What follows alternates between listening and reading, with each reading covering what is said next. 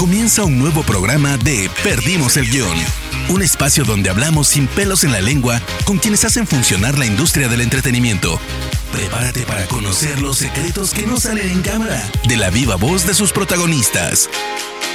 Hola amigos, yo soy Rana Funk, uno de los fundadores y directores de Spoiler Time y el día de hoy en este episodio de Perdimos el Guión tengo una charla espectacular con Axel Kuchevaski, un argentino que empezó hace muchísimos años una de las revistas más importantes de cine llamada La Cosa Cine y el mundo y su vida se fueron encaminando para el lado de la producción de cine tengo una charla impresionante sobre crítica de cine, sobre el mundo del entretenimiento, cómo está hoy en día, sobre su trabajo como productor y mucho más que no se pueden perder. Me encuentran a mí en redes sociales como arroba ranafunk con F-O-N-K al final, pero bueno, dejemos de hablar y escuchen esta charla con Axel Kuchevaski acá en Perdimos el Guión. Perdimos el Guión. Hola Axel, ¿cómo estás? ¿Qué haces querido? ¿Todo bien? Bien, muy bien. Siguiéndote ahora que estás en Los Ángeles, ¿no? Eh, empezando de alguna manera como una aventura nueva. Bueno, estoy encerrado en cuatro paredes, así que es un poco abstracto esto, ¿viste? Sí. Yo tengo dos hijos, una hija de ocho y un hijo de doce. Y mi hija me dijo, no sé si no quiero volverme a Buenos Aires hace un par de semanas. Y le dije, igual no vas a ver a los amigos. Wow. va a ser lo, exacta, vas a comunicarte con ellos igual que acá ahora. Totalmente, no hay otra manera. Pero bueno, está muy bien. Axel, para mí, yo siempre lo digo, te, yo te, sigo hace muchísimos, muchísimos años eh, y sos una referencia. Bueno, mi, más sentido pesa. no, no, al contrario, al contrario. yo disfruto mucho, la verdad, de, gente que, que, se apasiona por algo, eh, en este caso el cine, seguramente tenés otras pasiones, pero lo, que te quiero preguntar es, ¿cuándo te diste cuenta que el cine era, era tu vida, básicamente? No, es raro, porque son como, no, no, no hay un momento. Para mí el, cine fue una parte importante de mi existencia desde que soy bebé, desde que tengo conciencia del show, eh, que el cine es una parte importante de, mi vida, por, un, por infinidad de razones. Vengo de familia de cinéfilos, ¿viste? De, cinéfilos de un gusto bastante amplio y que es una de las pocas cosas que puedo decir que, le, que legué de mis padres que está bien Está muy bien. Viste, incluso mis abuelos son cinéfilos, del lado de mi vieja, muy cinéfilos de mi vieja. No cinéfilos como ahora en el sentido de la gente tiene acceso a la información y sabe quién es un director. En los años 40, en los años 50 o en los 30, la gente seguía las películas por quienes actuaban. Claro. O por los géneros, ¿viste? Entonces, tenían eso. Ya en los años 60 mis viejos sí empezaron a vivir un momento donde los directores empezaban a tener nombre.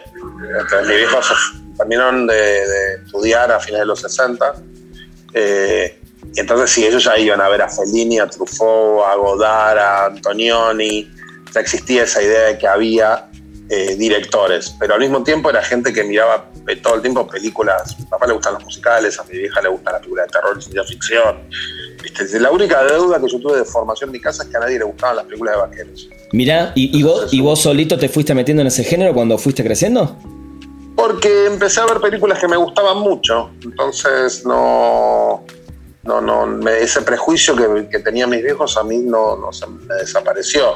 No, no es el primer género que voy a buscar. Eh, eh, o sea, no es que, no es que las veo hay una lista de primeras 20, de 20 películas y la primera que me tiro es un western. Me tiro a ver un western, perdón, si es de un director o de alguien que admiro, pero no, no lo, no, no, no es que esté ahí arriba. Entonces vos me preguntás dónde arranca, ¿no? Desde la cuna. en todos lados. claro. Ahora, y, y, vos lograste, como ellos de alguna manera de bebé, te, metieron en el mundo del cine, como por lo que me estás diciendo, ¿vos lograste meterlos ellos en el mundo del western en el cine o no, no hubo manera? Mira, no, no, es que ellos mi hijo es médico, mi vieja es psicóloga, o sea, yo vengo, sí de lo que vengo de una familia donde tenía mucho peso la música clásica y la ópera. Ajá, sí. O sea, de la familia de mi viejo, una parte importante fueron eh, figurantes, que son los extras de las óperas. Y de hecho, mi tío abuelo se jubiló como jefe de, de figurantes del Colón. Toda, la, toda mi familia paterna laburó en el Colón, pero pero nada, viste, digo, cuando yo era chico mi viejo me mostraba óperas y me decía, ¿ves el que abanica ida? Ese era yo. O ves el chabón ese que pasa en la bohem por atrás cuando nieva, ese era yo. Eh, viste, digo, entonces es una cosa rara, yo no sé, viste, tenía siete años y, me llevaban atrás bambalinas a, con Oscar Plácido Domingo. Hoy no sé si sería, hoy no sé si sería, hoy no es a favor eso. Bueno, en esa época sí. En, esa época, en, esa época sí, viste, mis primeros pasos como nene, como bebé, que me pararon y me hicieron caminar fueron en el escenario del Colón. Fue una cosa que mi viejo quiso hacer y me llegó. Entonces yo vengo de una casa donde hay como, como hay como una cosa de interés por este mundo de, de la narrativa y de lo emocional. La ópera básicamente es eso, pero pero no es que me dijeron, no, el cine. Al contrario, ¿viste? Cuando yo terminé la secundaria y dije a mi hijo que quería relacionar, quería hacer periodismo al cine, que era como lo que se me ocurría, me, dijo, se puede, vivir de, se puede vivir de eso. Vas a poder vivir de eso. Totalmente. Y, es difícil por más que vengas de una familia que creció y, respira arte. Ahora, ¿no se te dio, no, no se te pegó el tema de, de, querer ser músico más que de cine? No, no, no, no. Mi, tengo un hermano que es músico, que es músico, que es compositor y que de hecho compone banda de sonido. Muy bien. Y, tengo un hermano más chico que es ingeniero, Iván, que es músico amateur y que hace coros y todo. Yo acá en casa escuchamos música todo el tiempo y cantamos todo el tiempo. Eh, pero no, no, no, no me pegó por ese lado. Como tampoco me pegó por la dirección, viste que eso es la otra pregunta que todo el mundo te dice. ¿Y cuándo vas a dirigir? Nunca. Claro. No, yo a mí me, yo soy muy feliz con lo que hago. ¿eh? Eh, y me gusta mucho sentarme al lado de los directores y ver cómo piensan. no tengo cero, pero cero interés de hacerlo. O sea, me parece que eso tenés que, es una especialidad, tenés que hacerlo. Yo todavía no sé muy bien cómo dos planos pegados eh, logran que, que, vos entiendas lo que está pasando. Sí, o que se te caiga una lágrima, ¿no? Claro. Sí, o sea, te, te, lo digo, pero va a sonar como irónico, pero después de 80 películas, de décadas en, los medios, yo todavía no tengo tan claro cómo funciona. ¿eh? Está, buenísimo eso que me decís y, me encanta porque por lo general también lo que escuchás es, no, sí, claro, algún día voy a hacerlo, ¿no? Y vos tenés muy claro que, estás en otro, en otro asunto, en otro rumbo, que ahora igual te voy a preguntar, ¿no? Pero, pero además al, revés, ¿viste? Digo, los directores filman una película cada dos, tres, cinco, si sos Damián Cifrón, no sé, diez años. Sí. Eh, ¿Viste? Digo, yo me puedo volver loco. ¿Qué haces en el medio, no? Yo, me puedo volver loco. No, no, no, al contrario. Y a mí me gusta el. Un día haces un drama, otro día haces una comedia, un día haces un thriller, al día siguiente haces una historia de amor, un día haces una película recara y el día siguiente haces una película de tres personajes adentro de una casa. Claro. Entonces, como, un ejercicio creativo eh, que te exige plasticidad, que te exige entender la naturaleza de lo que se cuenta, la naturaleza de quién cuenta lo que se quiere contar, me parece mucho más interesante. Mucho más interesante. Además, yo no sería mejor director que los directores con los que laburo bien pedo, entonces ¿para qué? Está bueno, está bueno, está bueno que, tengas eh, tanta claridad sobre este tema.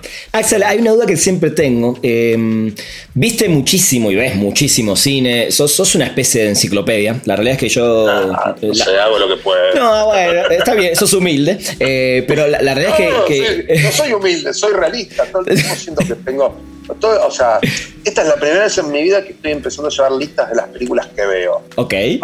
aún, si ya las vi, las estoy volviendo a ver. ¿En alguna aplicación eh, o dónde? No, no, estoy llevando una lista en una, lista en el celular. Eh, porque dije, porque dije, mm, nunca hice esto. Nunca, nunca, nunca, nunca hice. Vos es que es interesante porque además lo que me pasa es que películas que yo veo y le, pongo un puntaje de 1 a 5. Sí. En realidad de 0 a 5. Sí. Eh, y, me pasa algo que me, pasó siempre. Veo una película muy mala y siempre veo algo que me llama la atención y me interesa. Ajá. Entonces me doy cuenta que me quedo recontra enganchado con películas que sé que no están tan bien. Bien. ¿Entendés? Este, que por ahí le, puse dos estrellas y medio, pero me quedó bollando algo, ideas de la película en la cabeza. ¿Viste? Eso me pasó, eso me pasa, pero un montón.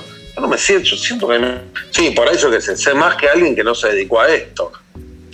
No, bueno, pero, no, no, a ver. Además, eh, y una cosa más es. Eh, como, lo que a vos te define si una película es buena o es mala, al final es emocional. Sí, sí, 100%. Es 100%, es como vos conectás emocionalmente con una película. ¿Qué te dispara esa película? ¿Qué, o sea, ¿qué importa? o sea, si a mí me parece que es una genialidad, vos te pensás que es una garcha, ¿qué importa lo que, lo que yo te diga? Y al revés. ¿Viste? Digo, para, mí la, inutilidad de la crítica eh, la crítica que no juega a la reflexión, la crítica que juega a la reflexión y que, tiene preguntas y no respuestas es buenísima. La crítica que cree que tiene respuestas es, eh, no sirve, es, inútil, no sirve para nada. la crítica de diarios, de las cuatro estrellitas, los deditos, las letritas, eso no sirve para nada. No, no tiene ninguna función, no le importa a nadie, no, no vende un fucking ticket. ¿Viste? Eso, no, eso es, es, sonanismo. ¿Viste? Digo, que alguien diga, no, esta película es mala. Ajá, ¿y en función de qué es mala? O es buena, o esta película es la, la decepcionante nueva película de Juan Pindonga. ¿Y decepcionante en qué sentido? ¿Y quién lo dice? ¿Y para qué? O sea, yo digo, como productor, en general, para lo único que me sirvió la crítica es para entender qué esperan algunos críticos. Pero no me sirvió para construir una película, para plantearme cosas nuevas en las películas que sigue, ¿viste? Digo, o ni siquiera plantearme qué, eh, qué percepción tiene la audiencia de una película. Ajá. Está súper interesante y sobre todo, eh, ahora igual te iba a hacer otra pregunta, pero la voy a dejar para un ratito. Sobre todo en esta época donde eh, la realidad es que a partir de las redes sociales y a partir de que todos tenemos de alguna manera voz y voto y está bien, pero sí creo que se está generando también esa cuestión de la crítica por la crítica y el odio por el odio. ¿Cómo vivís? vamos por varios. ¿Vos qué tenés? 44, voy a cumplir. 44, ok, yo tengo 47. Sí. Em, yo empecé a publicar en revistas cuando tenía 17 años. Sí. Mi primera publicación profesional fue a los 17. Sí, 17 o 15. En una revista, una revista como dibujante, una revista grande. Cuando publicabas, cuando, cuando, cuando publicabas, festejabas. Y tus amigos que, que les interesaba publicar te abrazaban. Publicar era. El mayor logro. Era, era un logro importantísimo porque eh, no había muchos medios y la capacidad de que financiera de los medios, viste, digo, los, volvía trabajar en medios era ser parte de alguna élite particular. A principio, a mediados de los 80 empezamos a hacer revistas under. Bien. Yo empecé a, hacer revistas era fotocopia, fotoduplicación, y ahí sentías que había un mundo posible. Por supuesto, tu revista no era la revista grande, difusión masiva, pero ya entrabas en otro lugar. En el 95, 96 empezamos a sacar la cosa. Bien. ¿Viste? Cuando empezamos a sacar la cosa, cuando empiezo a sacar la cosa, y después se suma Santi Calori, Raúl Manrupe y Hernández, eh, ese es un poco el orden en el que fue pasando.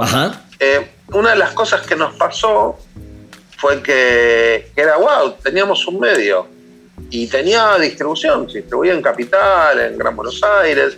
Ok, ya había algo ya, había abaratado la impresión y ya, ya podías diseñar una computadora y ya una revista no implicaba 50, 60 personas laburando.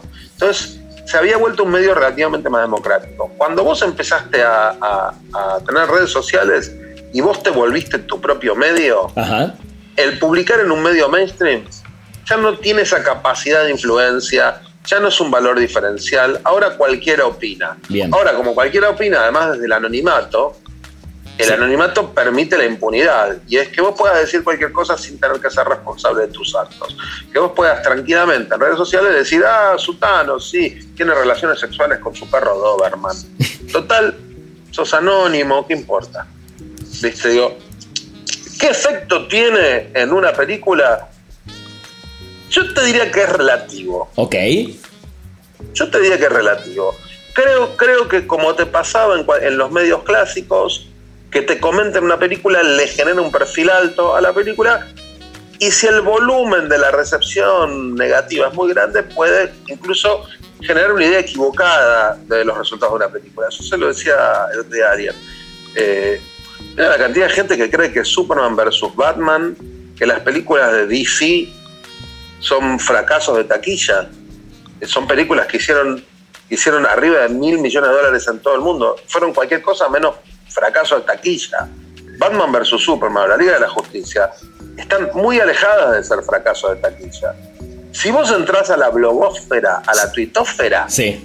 parece que, la, que parece que, la, que perdieron guita con las películas esas. Y si te sentás y buscas los números en la fuente, en fuentes buenas, decís, ah, no, pero esto no fue un fracaso. O sea, puede no haberle gustado a nadie claro. Eh, Escuadrón Suicida. Pero es una película que hizo 1.200 millones de dólares de recaudación mundial. si, a vos eso te parece un fracaso, yo quiero fracasar así todos los días. ¿eh? Totalmente, totalmente. Sí, es verdad. Pero bueno, digo, eh, está bueno lo que decís por, por el tema de que sí, antes, como decías vos, quizás se centraba todo más en un medio, en dos, y hoy es una cosa ya, inclusive hasta antes había una voz oficial. Claro. Mira, antes había mucha gente te pregunta, che, ¿y los críticos eh, le, cobran, le dan plata por abajo de la mesa y hablan viendo las películas? Lo primero que tengo para decirte es para qué. Si la crítica no tiene ningún efecto en, la venta de tickets, si para qué alguien gastaría plata en comprar un crítico, no, digo, ah, ¿qué sentido tendría? Eso en, el mundo actual, pero en el mundo anterior, la crítica tenía un poco más de peso, por, sobre todo para las películas que no tenían la capacidad de, comprar pauta. Entonces el cine independiente dependía mucho de que a los críticos, independientes de películas, un tipo un distribuidor que traía tres películas por año no norteamericanas, dependía mucho de que, de que el consenso crítico fuese positivo porque no tenía plata para pagar publicidad. Entonces, las críticas buenas en un diario grande le significaban publicidad. Claro. Y te digo, yo, historias de críticos cobrando por abajo de la mesa. Debes conocer miles.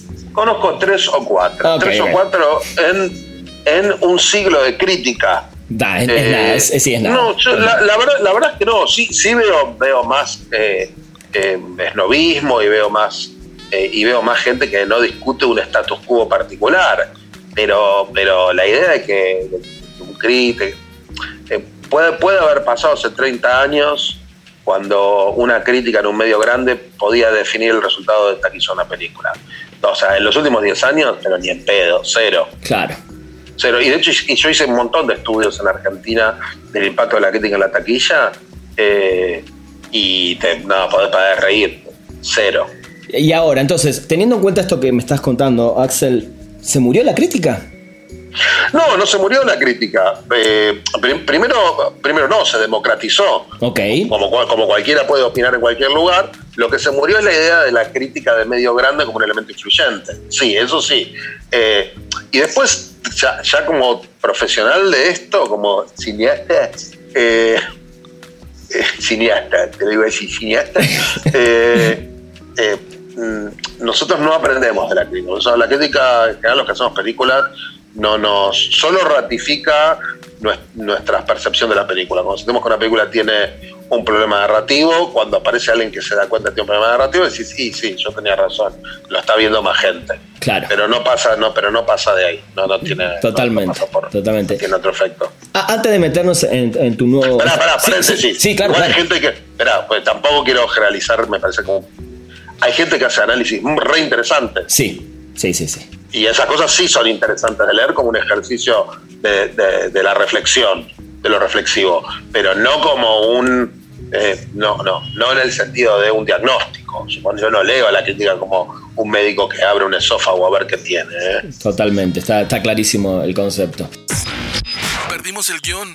Eh, antes de meternos en este rol de productor, eh, la pregunta que te iba a hacer antes, justamente al, decirte ¿no? que, que, sos una enciclopedia, es una realidad, pero ¿cómo haces para retener tanta información, Axel?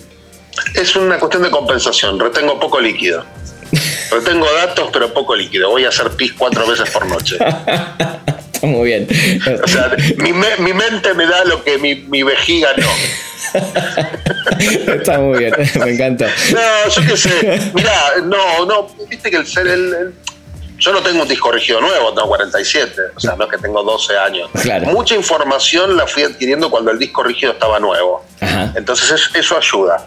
Y la otra es, sí, pero no me preguntes los cumpleaños de mis familiares directos. Ah, claro, totalmente. Entonces, medio que el cerebro elimina o sea, va guardando información inútil que, a la que vuelve constantemente eh, y, a veces información útil la mata. Claro, yo, Por ejemplo, desde que me cambié el teléfono, eh, no, te voy a decir algo más terrible. Yo digo, nosotros vivimos tres meses en un departamento acá en Los Ángeles. Eh, no me sé la dirección de memoria. La tenés en, el, en el Waze, digamos. tengo, que, tengo que fijarme. Claro tengo que fijarme, te puedo decir cuáles son el cruce de calles, pero el número no, no, no, me lo acuerdo. Y mi número de celular, que lo tengo hace dos meses, el, número de celular acá en Estados Unidos, no me lo acuerdo de memoria, me lo tengo que chequear. ahora, ahora vos me agarrás y me decís, ¿quién fue el director de arte de La fosa y el péndulo, la película de Roger Corman de 1961? Yo te voy a decir Daniel Haller. Claro, sí, totalmente. Totalmente. Y, y, anda a googlear y vas a ver que es Daniel. Seguramente. Eh, pero, viste, y sí, me pasa. ¿Quién fue el director de fotografía de Tabú, la película de Murnau, eh, que filmó en, en, Tahití en 1931? Floyd Crosby. ¿Por qué me acuerdo de Proyecto David? Y porque no me acuerdo realmente cuál es la dirección de mi casa. Totalmente. Es, es una, cuestión de, saber almacenar y administrar, ¿no? Sí, sí, sí, sí se, se solo, se va armando solo. Totalmente. Axel, ¿cómo, cómo, te, fue llevando la vida em, para meterte en el tema de la producción de películas? ¿Cómo, cómo, cómo surgió? ¿Fue algo que querías o fue casual? Eh, es que yo terminé la secundaria y estudié publicidad porque no se hacía en la Argentina el cine que a mí me gustaba. Tenía, al año se abrió la FUC. Eh, tampoco es que me volvía loco muchas de las cosas teóricas que se enseñaban en la FUC. ¿viste? yo soy de, los que cree que enseñar semiótica a, los cineastas eh, no sirve demasiado, pero no porque la semiótica no sirve, sino porque hay otras cosas que deberían entender antes. Por ejemplo, cómo comunicar y cómo distribuir una película es más importante que, sentarse a estudiar eh, a Deleuze, honestamente. No porque no pueda, no porque no te sirva leer Deleuze, pero, pero creo en un, creo en razonamientos más prácticos. Claro. Em, viste, y entonces no me enganchaba, viste, estudié publicidad. Eh, recién en un momento puse un videoclub cuando estaba estudiando publicidad, un videoclub que se llamó Modo Macabro, que alquilaba películas extrañas. Tuve una relación un poco tortuosa con mis socios porque realmente teníamos personalidades muy diferentes y veníamos de lugares muy diferentes. Eh, y cuando salí de ahí, participé en un concurso de preguntas y respuestas de la tele, Tiempo de Siembra, y con la guita que saqué en Tiempo de Siembra empecé a sacar una revista, La Cosa. Sí. Y un día voy a un programa de cablevisión a que me haga una entrevista por la, por la revista, y la persona que producía eh, el programa era también quien programaba los canales de películas de Cablevisión.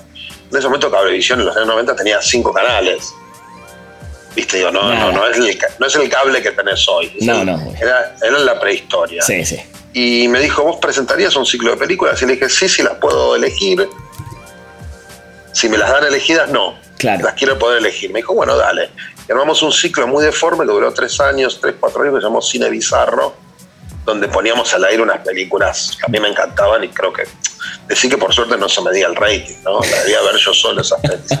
Eh, ¿Te, acordás, ¿Te acordás de alguna en particular que pusiste ahí? Sí, nosotros los ciclos eran mensuales. O sea, un, mes hacías ciclos de películas de la Hammer, la productora inglesa de los años 50 y 60 y 70. Otro año, otro mes hacíamos películas de, eh, de películas de Otro mes pasábamos monstruos gigantes que pisan maquetas. Y cuando deja de existir eso, un día vamos con Juan Castro y le proponemos a Claudio Villarruel, que era la cabeza de programación de Telefe, le proponemos un programa que se llamaba Caos. Sí. Claudio dice, Claudio dice, mira, la verdad que no estamos en condiciones de hacerlo porque yo vengo de una situación X. Y justo ese día la persona que compraba derechos de películas en Telefe había renunciado. Y ahora que Villarreal se fue a laburar a América. Y me dijo, ¿vos trabajarías en el área de, compra y poner al aire las pelis? Y le dije, sí. Claro. ¿Qué películas te gustan? Le dije, no, mira, Claudia, a mí me gusta todo. Yo también veo las de Van Damme. ¿eh? Claro, claro. ¿Viste? Y me dijo, bueno, vamos a probarlo. Y eso habrá sido en octubre y en diciembre empecé a trabajar en Telefe. Y estuve 19 años en, diferentes modelos de relación con Telefe. Primero, primero en programación, donde además escribí las adaptaciones de La Niñera y Casados con Hijos con Diego Alarcón a veces como conductor, apareciendo en los noticieros, haciendo programas especiales, llevando formatos que veíamos afuera, llevando pilotos. Yo qué sé, yo, llevé los simuladores, todos contra Juan. Wow. Este, sí, cosas que me llamaban la atención, que decía, che, acá hay algo que para mí está bueno. Eh, y en 2008 se me acerca Juan Campanelli y me dice, yo creo que vos serías un gran productor de cine. Wow. Fuimos a Telefe, le contamos que queríamos laburar juntos, nos dieron luz verde, Claudio y Bernarda. Eh, y, Alejandro Parra, que era una persona que manejaba el área de, negocios, de negocios especiales, y el cine caía abajo de él. Y así, nada, fuimos, hicimos un. Empezamos a trabajar con Juan en dos proyectos paralelos. Uno fue una película de animación, y el otro que se estrenó antes fue una película que era sobre un, un chabón que estaba enamorado de una mina y que había un caso policial en el medio. Ponele, el secreto de sus ojos. Sí. Y, claro, una vez que eh, pasó el secreto de sus ojos, ya está. Pero para, para, para. no, no, no lo pasemos. o sea, claro, o sea, entraste, entraste de lleno al cine con una ganadora de Oscar con la segunda película argentina. eso, espera, espera, esto es primero, primero vamos con Es lo que los yankees llaman beginner's luck. Okay. Yo, tuve la, yo tuve la suerte de principiante de poder estar al lado de un grupo de gente con un talento extraordinario que me dejaran aportar. Yo no sé cómo Katzo, Juan, me escuchó, ¿viste? Porque la verdad que yo, si hubiese sido Juan, no me hubiese abierto la puerta ni 20 segundos, porque era, este pibe nunca hizo una película. Pero yo sí había laburado mucho en tele. Sí. Y, había, y, había, y a esa altura ya había estado en, lo, en 300 episodios de sitcom como adaptador. Entonces había cosas del campo del proceso de hacer una ficción que ya las conocía. Claro. Viste que no era un, un, tipo que escribía sobre cine. Claro, claro. un tipo que era un tipo que tenía. ¿Viste? Y en el medio sí me habían pasado, sí me pasaron dos cosas que fueron como importantes. Una vez que empecé en el año 98 a viajar a Los Ángeles para cubrir películas. Entonces venía acá a Los Ángeles y por ahí ¿viste? entrevistaba a tipos que admiraba. Claro, sí, sí. ¿Viste? Eso hoy lo veo y fue como una especie de, de cursos rápidos con tipos grosos. Eso te iba a decir, ¿crees que, a, tu trabajo de productor todas esas entrevistas, bueno, o, un gran porcentaje, ayudaron a que vos también seas el productor que sos? Te lo digo de otra manera, nada de lo que hice, la gente te dice, ¿y ¿vos qué preferís? ¿Conducir, eh, escribir o producir? Yo no veo que haya mucho, para mí esto es parte de lo mismo. ¿eh? Bien. Yo no veo para... claro, que vos te sentabas adelante de, Dustin Hoffman y hacías preguntas concretas acerca de cómo encaraba un proyecto, y claro que aprendes. Claro. Obvio que aprendes. No, y además me sirvió, me sirvió para entender la dinámica de los estudios de Hollywood, me sirvió para entender los roles, me sirvió para entender además los actores, cuál, qué, qué perno les resulta tener que dar millones de entrevistas para decir exactamente lo mismo. ¿Viste? Digo, entonces también había un ejercicio como entrevistador de decir, bueno, yo quiero encontrarle esto otro ángulo quiero encontrar una vuelta para que el tipo que está ahí enfrente no se coma el aburrimiento de la década. ¿Viste? Digo, eh, esas, todas esas cosas fueron, sí, fueron formación. Obviamente después del secreto de sus ojos, yo me sentaba a entrevistar a los actores y venía alguien del estudio y le decía, Axel además es productor de cine y el año pasado su película ganó un Oscar. Viste que además no es mi película, es la película de Juan, no importa. No, bueno, está bien, claro.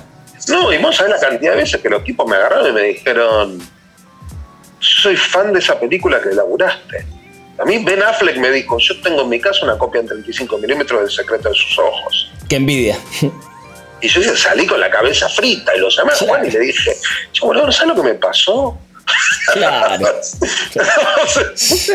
o sea, esas, cosas. Bueno, eh, hace un par de años me lo que yo más quiero y que es como una gurú mía, una de mis gurúes, es Victoria Alonso, que es la, la vicepresidente ejecutiva de Marvel, es la persona que produce físicamente las películas. Es mi, es mi gurú, es, es una, una, de las personas por las que además vine a, vivir acá, Bien. que me fue guiando. Eh, y hace unos años me junta, hace unos años, me siente, me dice, vení, vení a saludar a Luis Deposito. Luis Deposito es el otro productor que está a la altura de esa, que es el que desarrolla las películas. Bien. Y le dice, Luis, ¿cómo se llama la película esa argentina que viste en el avión viniendo de Atlanta? Ah, dice, esta película es bestial, me dice.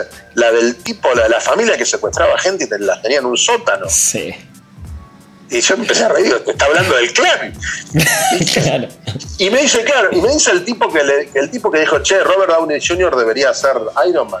Me dice, ah, y el que hace del padre, qué, qué actorazo. Y, obviamente, y salí, viste, lo primero que hice fue llamar a Franchella y a Tapera y decirle, che, chicos, en Marvel son fans del clan. Qué genial. Qué genial. Ese tipo de cosas son como. Son, está buenísimo. Claro que sí, claro. Porque además lo que te das cuenta, que ese es el otro mito que hay acá. El otro mito que hay en Argentina es que la gente que hace las películas estas grandes norteamericanas no, no, no ve cine argentino. Mentira, ven todo. Sí, ¿no? La gran diferencia que hay en la cultura de industrial norteamericana, en la industria del cine y en la industria que yo veo en Argentina, es que yo te aseguro que directores, guionistas y productores norteamericanos ven mucho más cine argentino eh, que los directores, productores y, este, guionistas argentinos. Tremendo. ¿Te, te, sorprendería? Me sorprendería. No, no, el Barry Jenkins, el director de Moonlight, que es un divino. Que, viste que no somos amigos, pero tenemos una relación muy cálida y nos vemos muy seguido. Porque coincidimos en muchos lugares, tenemos gente en común. Eh, día me lo dijo al aire. Es un crack, me dijo, no, me dice, yo soy fan de Verónica Chen. Mirá. Ahora, ¿vos te escuchás a directores argentinos diciendo, sí, veo toda la película de Verónica Chen? No, no de, hecho, de hecho creo que no, nunca lo escuché, ¿no? Es verdad. Claro, ¿viste? Totalmente. Y me parece que ahí hay un punto donde los argentinos nos falta un poco de grandeza. Eso, te, iba, a preguntar justamente eso. Bueno, yo estando en México, pero siento que el, latino en general eh, mira más para afuera y le cuesta mucho mirar para adentro. ¿Qué, nos falta a los cinéfilos eh, latinos para, reconocer que tenemos cosas eh, espectaculares? Mira, te lo, te lo hago muy extensivo muy extensivo. Eh, yo trabajé poquito con Francia. La verdad que con Francia no te lo puse como modelo. Sí laburé muchísimo con España. Ok. Para mí España es un país que tiene muy baja autoestima. Hay una cosa de baja autoestima. Viste, de los españoles se viven comparando con, como dicen ellos, los americanos, con los ingleses o con los franceses. Y, y el cine español tiene toneladas de obras maestras. Sí. No una o dos toneladas de obra maestra y, miles y miles de grandes películas. No cientos, miles de grandes películas. Para mí hay algo que es el ADN latino donde, donde pasa eso, ¿viste? donde a los mexicanos les cuesta ver en su cine lo que se ve desde afuera, ¿viste? donde a los chilenos les cuesta ver en su cine lo que se ve desde afuera. Por supuesto también hay una cosa un poco engañosa, que es cuando vos vivís en Estados Unidos no ves el 100% de la producción de un país ves lo que viaja. Claro. No ves todas las películas malas que se hacen. En la Argentina se hacen 217 películas por año, como creo que el año pasado. Sí. Eh, y sí, por una cuestión de progresión numérica, el 80% no va a estar bueno. Ahora hay un 20% que va de interesante a genial. Claro. Y es probable que las películas argentinas que se vean fuera de Argentina son, estén dentro de ese 20%. Entonces también es una mirada, es verdad que también hay una mirada secada desde afuera. Claro. Pero pero cuando yo digo falta grandeza, para mí los, el, sector audiovisual argentino está muy ombliguista, está cada uno en su quilombo, están todos preocupados, todos muy acostumbrados a que la única fuente de financiación es el, son los fondos públicos, ¿viste? Digo, eh, entonces eso genera, para mí hay, mucho mal hábito en la Argentina en relación a cómo se mira a sí mismo. Yo, yo fui presidente de la Academia de Cine, ¿viste? Digo, eh, y a veces te sorprende como la participación de, muchos miembros aparece solo cuando hay que votar película para el Oscar y para el Goya. El resto del año no es como que no te lo tenés que perseguir para que paguen las cuotas. Claro, claro. Te, pasa eso. Y te, decepciona un poco, ¿viste? Acá, yo, yo mira, te lo digo, yo, tengo 12 años como productor, digo, o sea, más de 50 películas producidas en la Argentina. Nunca me dejaron de ver muchos no me dejaron de ver como el boludo de la tele. Eh, ahora, seguí acá y a los dos meses era miembro del sindicato de productores. Claro. O sea, soy, yo soy acá, soy miembro del mismo sindicato que Kathleen Kennedy, la productora de Spielberg.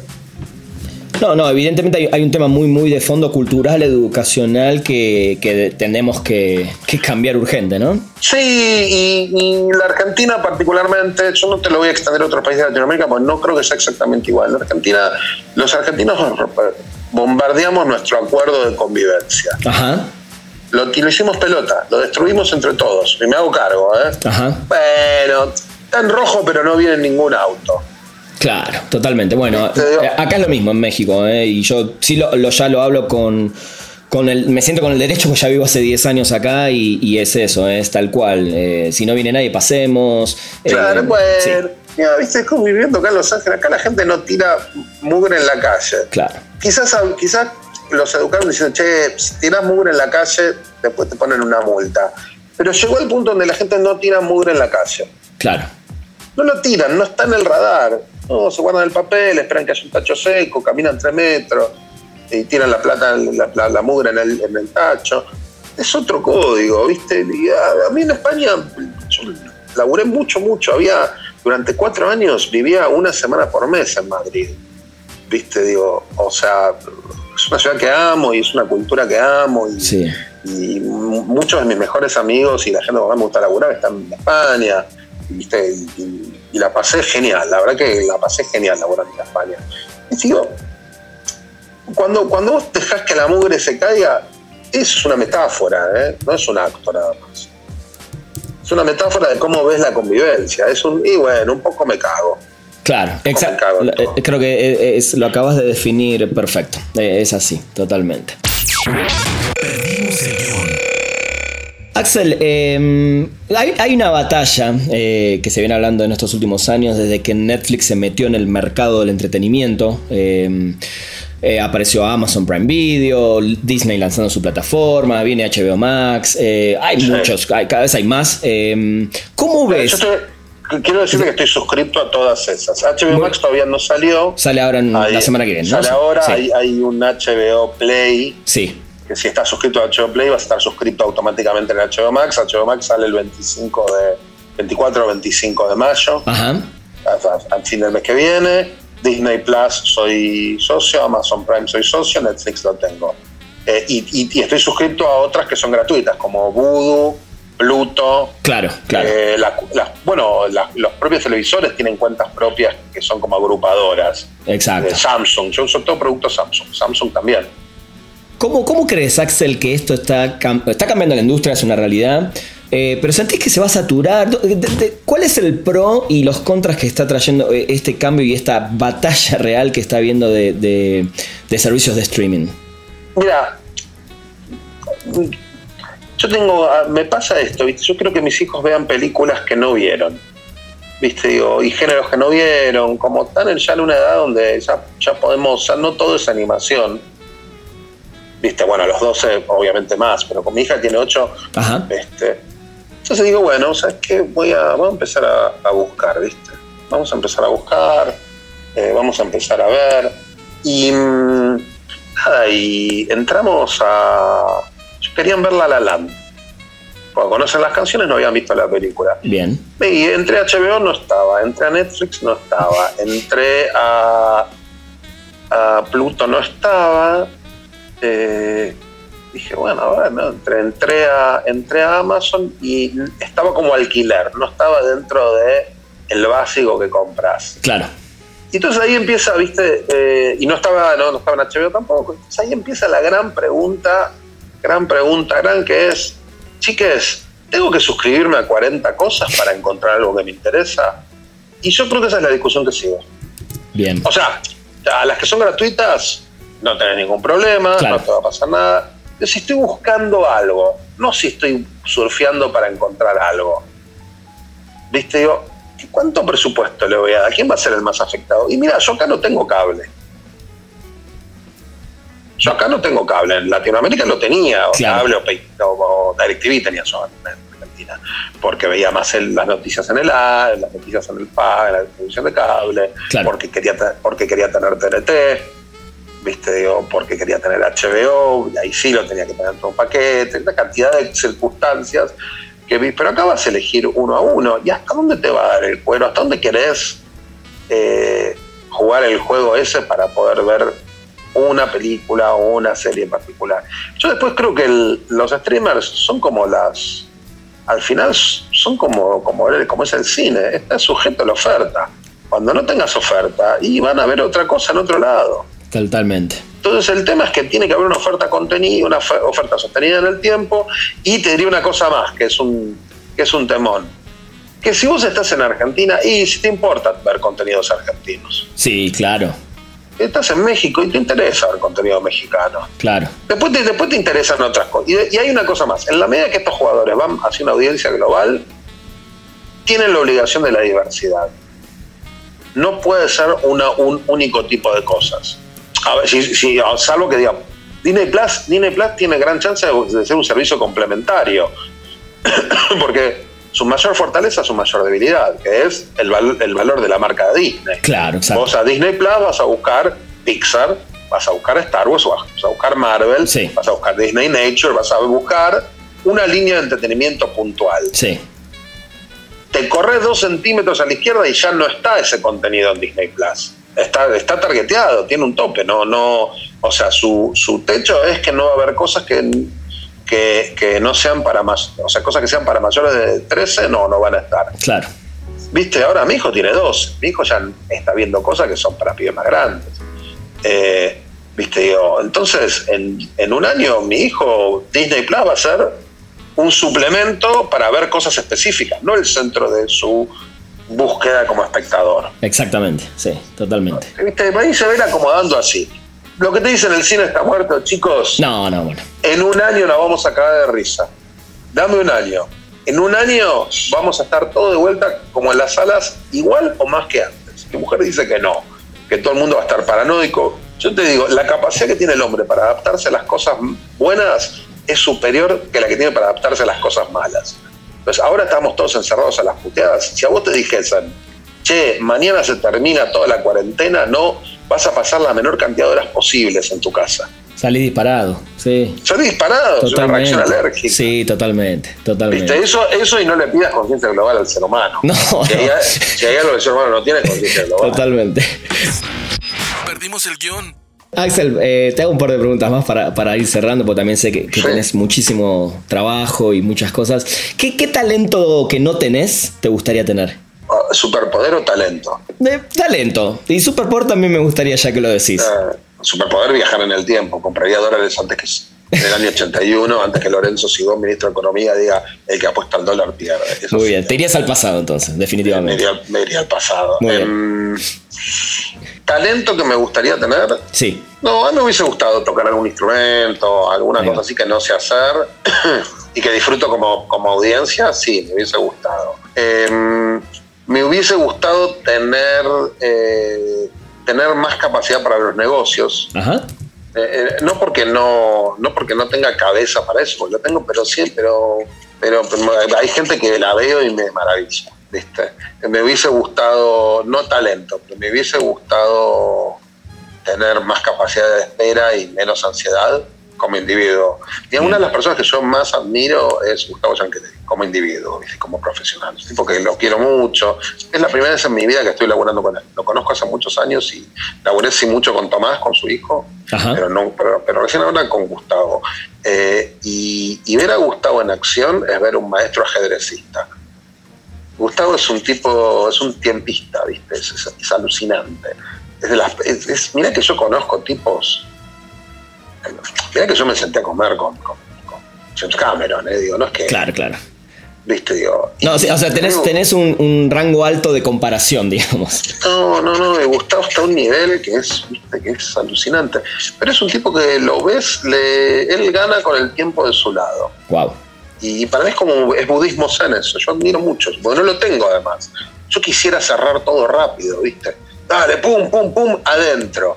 Eh, entonces yo no sé si sería un talento particular. Sí, sí me gustaría tener esas. Bueno, es un talento, sí. No un talento en el sentido de saber bailar y zapatear. No, no, sí en el talento que, en Claro. ese talento específico que, que tiene, por ejemplo, Gustavo. Totalmente. Al- eh, Axel, te voy a hacer la última, que sé que es la más difícil de todas, eh, pero te voy a comprometer a que dentro de, no sé, seis meses hagamos otra entrevista porque me quedaron 3 millones de preguntas para hacerte. Dale. Eh, Pero sé que es la más difícil. Se me llenó el podcast de preguntas. Sí, tal cual. Es muy difícil por, sobre todo por la cantidad de, de cosas que viste y me imagino que tenés un ranking de mil millones de películas, pero me gustaría que trates de elegir dos películas y dos series que sí o sí el mundo tiene que ver. No, no te puedo decir eso. No, a, esta altura, a esta altura prefiero que encuentren la cura de coronavirus. ¿Viste? Em, no, puedo decirte cosas que a mí me impresionaban. Mira, la mayor parte de las películas que a mí me impresionaban mucho cuando era chico son las películas que me. son- están entre las películas que más me gustan hoy. Ajá, ¿Viste? Yo vi Psicosis cuando tenía 8 años. bien. Eh, vi El de Rosmaría a los 12. Eh, debo haber tenido 14 cuando vi El Exorcista. Eh, Más Corazón que Odio, la película de, de- de John Ford con John Wayne, la vi también a los 12. Esas películas a mí me siguen volviendo loco. Ok, bien. Me siguen, me, me- Cantando bajo la lluvia, la vi de chico. Esas películas, un, un americano en París con Jim Kelly, todas esas películas la vi de chico. Y, y el pasa el tiempo y vuelvo y son tan buenas o mejores que la primera vez que la vi. Entonces una cosa que hay que aprender es a no subestimar el pasado. La gente no era ni más naif ni más tonta en el pasado. Exacto. Eso es una gran mentira eh, de la soberbia contemporánea. Ni en pedo, eran igual o más inteligentes que nosotros. Bien. Y el, el- el- visitar el pasado está bueno, entre otras cosas, para, para eso. Eso con las pelis. Y después, a mí, yo soy, mi serie favorita de todos los tiempos es La Dimensión Desconocida. Sí. El, el, periodo entre 1959 y 1964. Esa para mí es la mejor serie de todas. Y después me encanta, contemporáneo, me encanta Mad Men. Bien, muy bien. Coincidimos. Me encanta Mad Men. Esas son dos cosas que, digo, para mí han sido siempre muy placenteras. Y si no te gustan, bueno, no sé ya vos. Totalmente. Parece algo bueno. Totalmente. Totalmente. Bueno, Axel, la verdad que es un placer. Es, la primera vez que te, que te puedo entrevistar eh, y la verdad que es algo que deseaba hace mucho. Eh, muchas gracias. Y, es un placer escucharte, así que bueno, espero que, la gente te, disfrute eh, como siempre, porque bueno, no lo voy a dejar de decir que sos una enciclopedia y el que tiene una cabeza muy, muy, muy impresionante y abierta para, para, hablar sobre todo de cine, que es nuestra pasión, ¿no? Así, muchas gracias. Así que nada, espero volver a hacerlo nuevamente porque sí, como te decía, me quedaron muchas preguntas, pero te agradezco este tiempo y seguir disfrutando de la cuarentena, Axel. Igualmente, que zafemos todos y mientras tanto vean películas que nunca hay nada mejor para hacer que ver películas. Dale, gracias Axel. Bueno, gente, esto fue un nuevo episodio de Perdimos el Guión. Los espero la próxima semana con otra entrevista. Llegamos al final de Perdimos el Guión. Gracias por acompañarnos y no te pierdas un nuevo programa cada martes, donde hablaremos sin pelos en la lengua con quienes hacen funcionar la industria del entretenimiento. Perdimos el guion.